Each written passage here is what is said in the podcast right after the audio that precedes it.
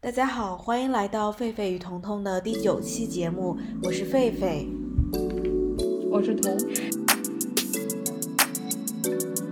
今天呢，我们来跟大家聊一聊在德国做职业培训的一个分享。然后我们请到了钟宇瑞同学，一位来自四川的辣妹子，欢迎。谢谢谢谢。你来，呃，要不要做个自我介绍？呃，我叫钟雨瑞，然后今年二十五，然后在德国生活了嗯将近四年，然后目前是在做职业培训的第三年。对，你是什么机缘巧合下会选择来德国做职业培训呢？嗯，当时是在国内读本科，然后本科毕业的时候，因为想逃离国内的就业压力，所以然后当时也了解到了这个做互惠生，其实一开始我是过来做互惠生的。这个项目，所以就过来德国，然后学习了德语。互惠生是 Au pair 是吗？Au pair，yes，Au pair，嗯。你在呃德国做互惠生的经历，可以稍微的分享一下吗？互惠生的话，嗯，就是基本上不需要任何门槛，语言甚至都不需要。然后过来的话，你会自自己找一个对接，或者是通过某些平台可以找一个对接的家庭，嗯，作为寄宿家庭。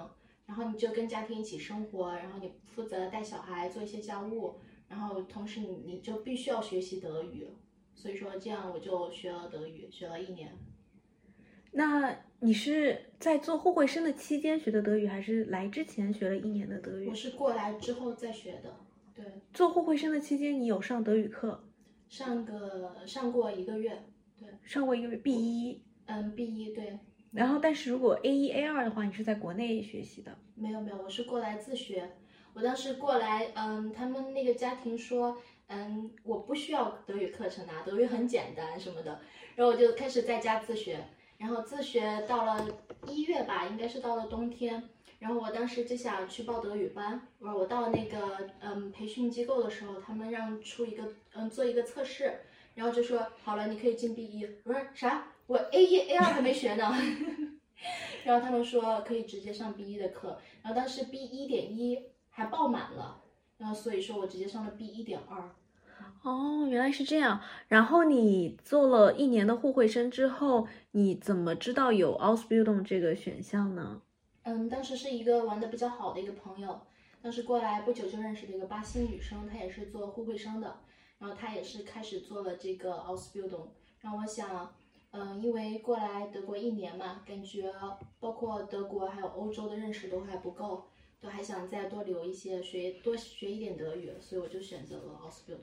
那我的印象当中，我觉得在德国的话，你因为你做 Ausbildung 这种职业培训的话，是直接和本国人和德国人形成一种竞争关系，他可能不会轻易的把这个职业培训的机会留给你，是我不知道是不是这样子。对，确实是，这是我当时选择的职业方向，嗯，很重要的一参考因素，因为当时你可能说得到了某个公司的那个工作职位。但是他那个工作签证办不下来，所以说我选择了旅游行业。然后因为中国嘛，市场也比较大，所以说会有一点优势。作为中国人，那做 Ausbildung 的话，是你选择一个学校还是怎么样？嗯，直接选择一个酒嗯酒店或者是企业，是先得到一个工作 offer，然后同时再去相应的学校进行学习，对吗？对，学校的这个。嗯，职位的话是你的那个企业会直接帮你报名。那你是怎么找到这个工作机会的？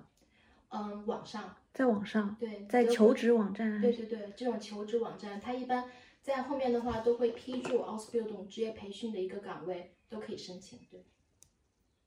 但当时你申请这个位置的时候，呃，是有德国人跟你一起竞争吗？还是说就是就是？你当时申请到了，然后面试，还是说先申就是申请，然后就直接就给你这个位置了呢？嗯，当时申请的时候，我不知道这个行业的竞争有多大，然后经过经过了三轮的面试，然后第一次入职的时候，我发现有很多人同一批的，然后都是德国人，对，差不多十一个。我好奇三轮面试。分别面试内容是什么？嗯，三轮面试，第一轮的话是人事部的经理，然后当时接待我的是前台的一个经理助理，然后接待我的当时他其实也是一个面试官，但是他就是有点偷偷摸摸的样子，对，来观察我这个人嘛。然后他只是接待了我，然后和人事部经理经过了一次面试。第二次的话就是和人事部经理和这个前台经理助理面试，第三次的话是和总经理面试。这三次面试大概内容都会问些什么样子的问题？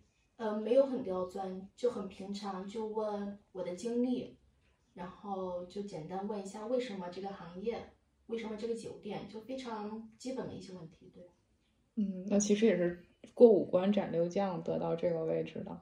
差不多吧，因为我之后，嗯，跟同事还有包括学校同学沟通的时候，他们都说啥？你经过了三轮面试，他们很多就一轮或者是顶多两轮，对，一般都没有和总经理面试的，对。这个会跟你选的酒店有关系吗？因为我我看你们就是你现在做奥斯别动的酒店，应该是欧洲比较大的一个酒店，会不会是因为酒店就是，呃，排名比较靠前，然后他对招进来的人要求也会严，相对而言严格一些呢？有可能吧。然后我觉得对于我来说，因为面试也是一个双向沟通的过程。然后当时那个人事部经理就跟我讲了他们的那个疑虑，然后就说，因为我的语言，因为我当时来德国不到一年嘛，然后我的嗯德语水平还没有现在这么好。他们当时说，呃，我这水平工作够了，他们就是怕我在学校里会很吃力，毕业会有困难。然后所以说我在估计。那个总经理就是想看我的口语水平还有沟通能力，所以说我有了第三次的那个面试。嗯，那我们都知道 Ausbildung 跟就是在德国读大学或者是就是完全全职的学呃学习是不一样的。那像你们就是做 Ausbildung 的话，这个学习和实际的这个工作经验的一个时间的比例大概是多少比多少呢？嗯，一般来说的话，感觉更像是一份工作。嗯，然后学校的话是每一个月有一个星期的时间，一周五天时间去学校学习。对，所以在学校的话也是一个 intensive，就是集中上课一个星期，然后呃接下来这一个周周五嗯这样。在学校会学一些什么样的科目？嗯，酒店行业的话，就是跟工作相关的，有服务类，然后酒水饮料这些你要了解，还有厨房，你会调鸡尾酒吗？会必须要。不过工作上应用比较少，因为我们的那个嗯酒店比较大嘛，然后那个餐厅他们可以。方便透露你在柏林的哪家酒店吗嗯，可以啊，嗯，那个 Park Inn，？Parking 在柏林可以看到那个最高的那个建筑。在柏林的那个亚历山大广场那一对对块，对然后它是属于隶属于哪个酒店集团的？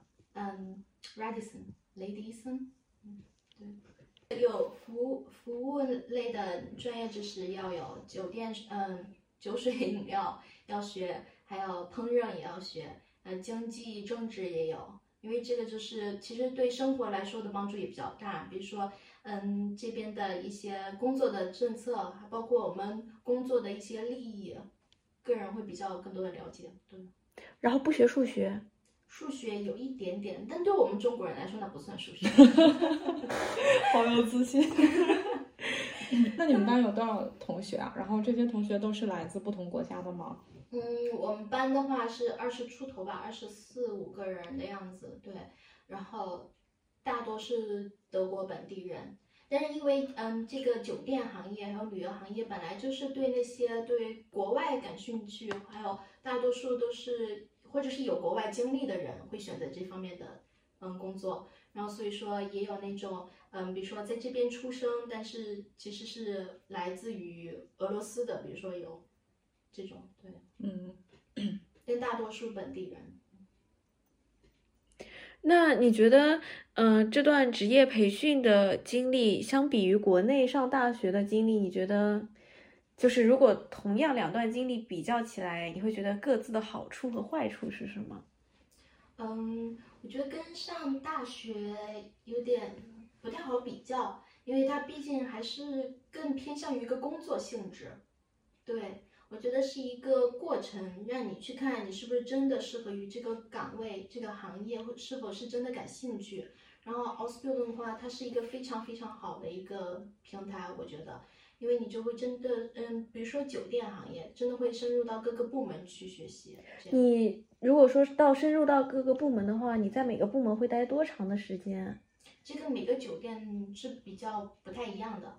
对，比如说同班同学是来自其他酒店的，来自柏林各个酒店的学生，我们都是在同一个学校，甚至同一个班学习。然后，嗯，小一点的酒店的话，他们是半年或是一年轮一次部门。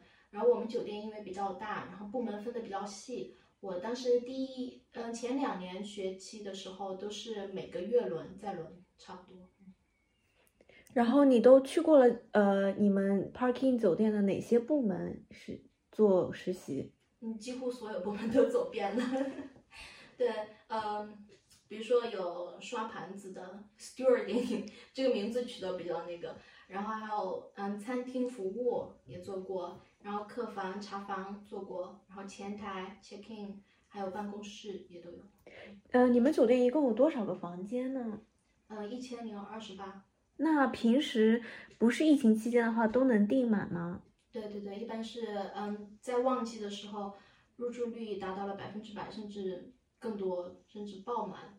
有些时候我们会把客人得分到另外一个五星级酒店去，因为我们订满。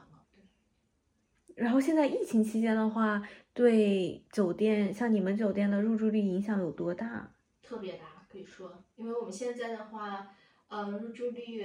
顶多百分之四五、百分之五，都是哪些人来入住？现在在德国是只允许那个商务出差的嘛，所以很多那个旅游业受到影响，我们酒店也是。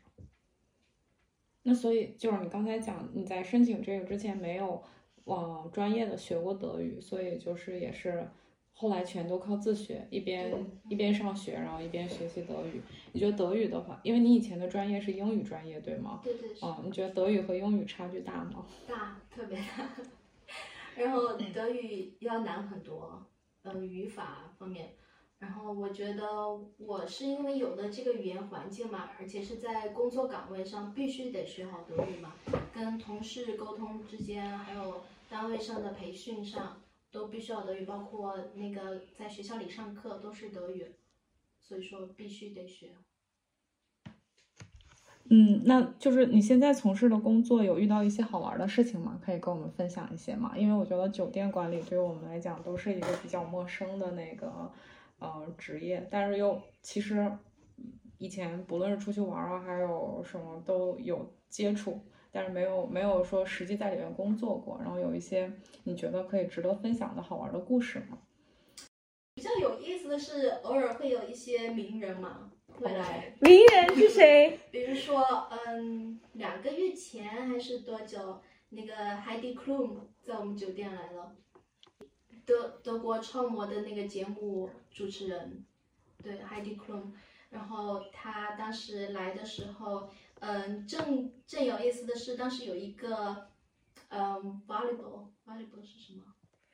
排球。排球。对，一个排球队，他们在这柏林打比赛，所以说酒店里有一群平均二米身高的男性 在酒店里，然后突然他们听说 Heidi Klum 他们来了，一群模特要来。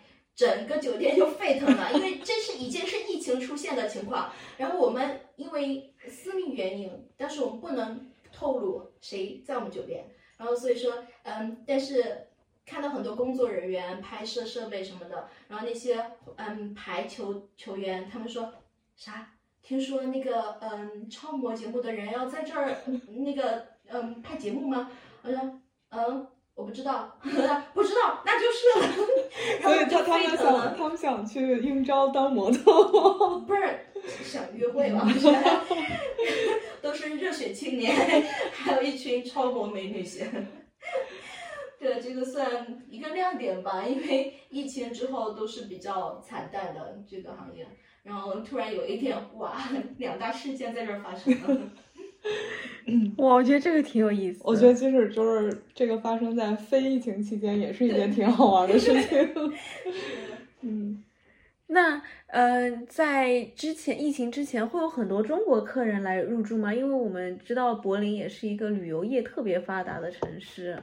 有的，之前会有一些中国的团友，甚至对，然后每次看到中国客人，呃，首先他们很惊讶，然后有一个成都妹子在前台 check in，然后嗯，所以一般都还比较亲切，对。然后你是你们酒店里面唯一一个中国员工吗？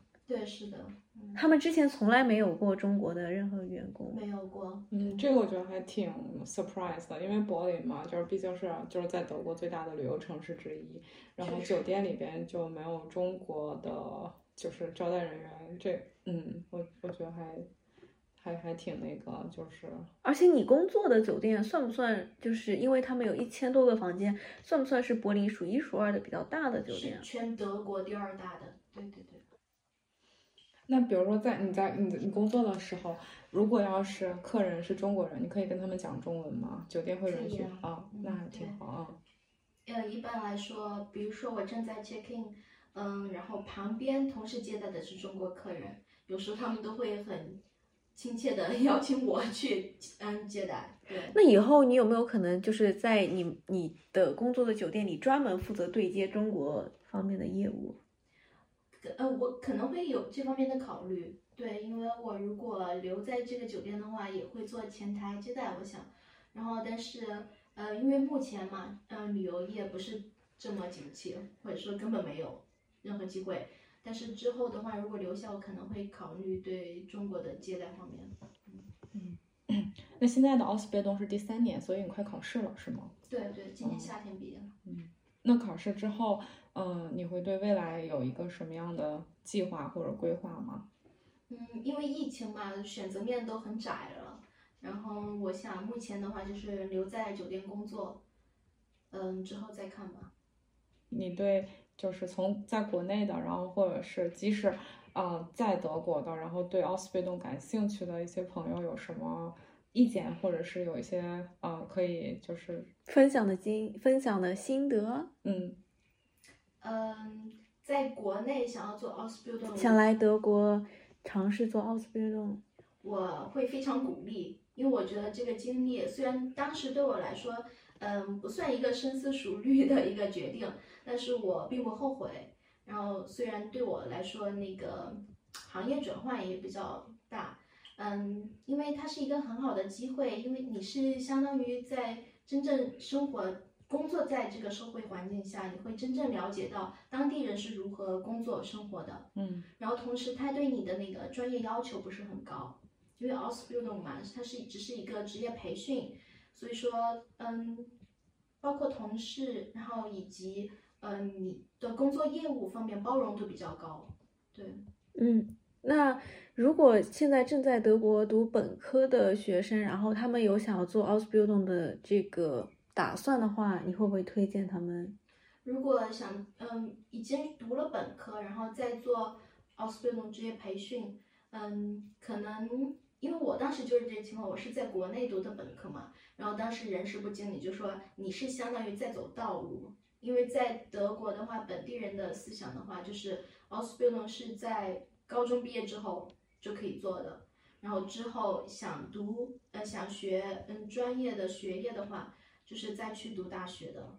然后，但是我觉得作为个人决定呢，当然所有事情都不会算太晚，对，所以我觉得还是可以选择的。嗯，很不错，非常感谢今天你来跟我们分享这么一段很有意思的经历。嗯嗯，因为我真的，你是我第一个认识的在德国做 Ausbildung 的朋友，真的真的，是你第一个吗？彤彤？不是嗯 耿直，嗯，然后我觉得听了你的这些分享，我也收获很多。那你觉得你在德国做 Ausbildung，因为你周围的朋友啊，其实都是德国人，你觉得会对你融入这个社会有很大的帮助吗？嗯，肯定的。而且我觉得在柏林嘛，然后我各各个国家的朋友都可以接触到，我觉得这个挺不错的，但是。同时，因为你身边都是德国的朋友，你会觉得孤单吗？缺乏了一个来自归属感嗯？有一点，对对对就是没有对，文化方面。确实有这一点有一点缺失。对你会每年回国吗？我试图我试着每年回去，然后去年运气特别不好，然后去年当时订的是一月二十三号的机票，嗯，国内就封了。回去就封了。对，很很多人都是就是想当时计划回国过春节，过应该是对，嗯，然后就结果就都没有回去成，嗯嗯我当时一是想的过春节，二是因为听这边已经听说了疫情了嘛，然后我是在这边买了很多口罩给家人，想带回去。我想，呃，哪怕我回去不能玩，至少给他们带口罩什么的防疫物资。结果回去之后，就从机场到家，然后待了一个星期，我提前重订了，嗯，其实是三周的假期。然后我一个星期，因为怕之后回不来了，因为越来越严重了嘛，然后就待了一个星期，直接又从家到机场。哦，其实你还是去年有回到回回到国内哦，就只待在家，只见了爸妈。那我觉得还挺幸运的，嗯，就很多朋友就是根本就是那个机票直接就被 cancel 了，就没有没有机会回去，嗯那那天正好是武汉封城还嗯对？嗯对。如果正在收听这一期播客的朋友，他们有关于职业培训的问题，可以来加你的小红书，因为我因为你在小红书上有很多的分享。嗯，没有算很多啦，不过呃，有什么问题当然可以联系。非常感谢钟宇瑞同学分享他在德国做职业培训 Ausbildung 的经历，也非常感谢呃收听我们节目的小朋友。如果您有任何问题，可以给我们留言。我们在 Spotify、喜马拉雅，然后还有 Apple Podcast 上都有相应的账号，大家可以搜寻“狒狒雨桐”。嗯，我们也开通了小红书，然后如果大家有其他的想法，或者是想参与我们的节目，欢迎给我们留言，谢谢。